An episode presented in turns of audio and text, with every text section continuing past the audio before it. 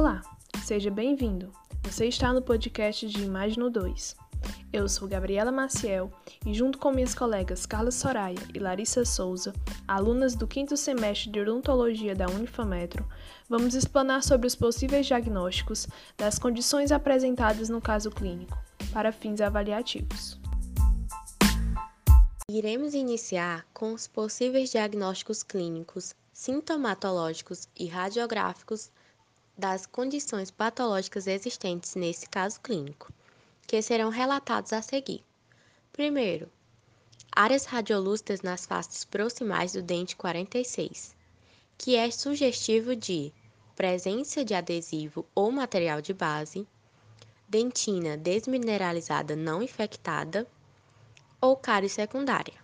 Segundo, divergência e dilaceração radicular do dente 36 pode envolver trauma ou acidente, Ainda durante o desenvolvimento do dente tecido, o trauma provoca o deslocamento da porção calcificada do germe dentário. Desse modo, o restante do dente sofre um processo de angulação anormal. Ou a lesão intraóssea associada ao dente 36 pode ter ocasionado uma reabsorção radicular. Quando a lesão é resultante de inflamação, pode exercer pressão sobre o ápice do dente envolvido ou estimulando o tecido conjuntivo a produzir osteoclastos e iniciar reabsorção. A maioria dos casos é um fenômeno de pressão, onde as maiores ocorrências são observadas em dentes próximos a lesões benignas, porém localmente agressivas. Terceiro, a lesão intraóssea associada ao dente 36 é o possível causador do leve deslocamento das raízes dos dentes 34 e 37. Quarto e último, diagnósticos diferenciais da lesão unilocular bem delimitada e radiolúcida. Ameloblastoma unicístico, queratocisto odontogênico, cisto radicular e cisto ósseo simples. Passo a fala agora para minha colega Gabriela Maciel, que irá descrever as características radiográficas de cada uma das hipóteses de diagnóstico.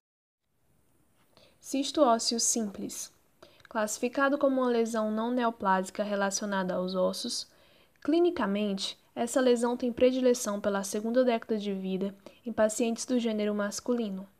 Ocorre com maior frequência nos molares inferiores, mas pode ocorrer em maxila e zigoma. Expansão mandibular é rara e a polpa dentária é preservada. É assintomático e diagnosticado por exames de rotina.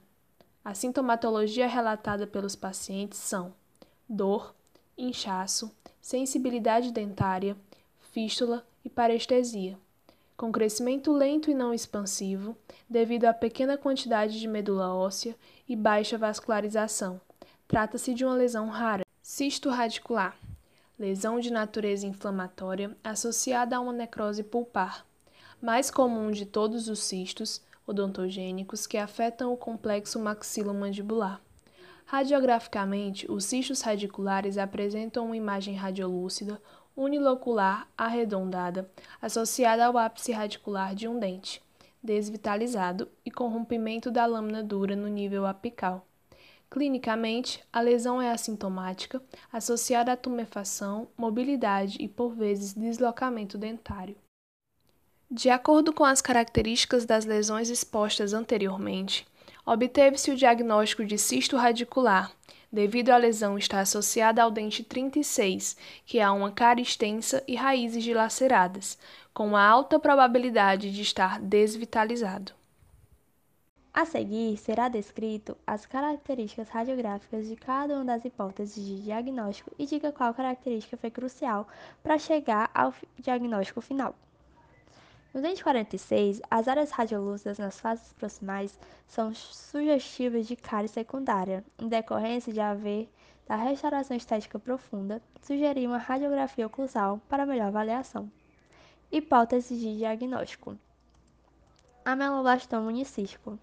Avaliação clínico: trata-se de um tumor de crescimento lento, normalmente assintomático, podendo provocar deslocamento, mobilidade e reabsorção radicular em lâmina de faca assim como parestesia. Radiograficamente, pode apresentar-se como uma lesão radiolúcidas uni ou multiloculares, normalmente com limites bem definidos, considerando uma lesão rara. Tumor odontogênico keratocístico. Radiograficamente, se apresenta radiolúcida e bem delimitada em volta por esclerose óssea. O padrão unilocular predomina sobre o padrão multilocular. A maioria provoca expansão óssea, mas o tumor odontogênico keratocístico pode ser descoberto em radiografias de rotina sem ter causado expansão. Esse foi o nosso podcast. Esperamos que tenha contribuído para o seu conhecimento. Obrigada!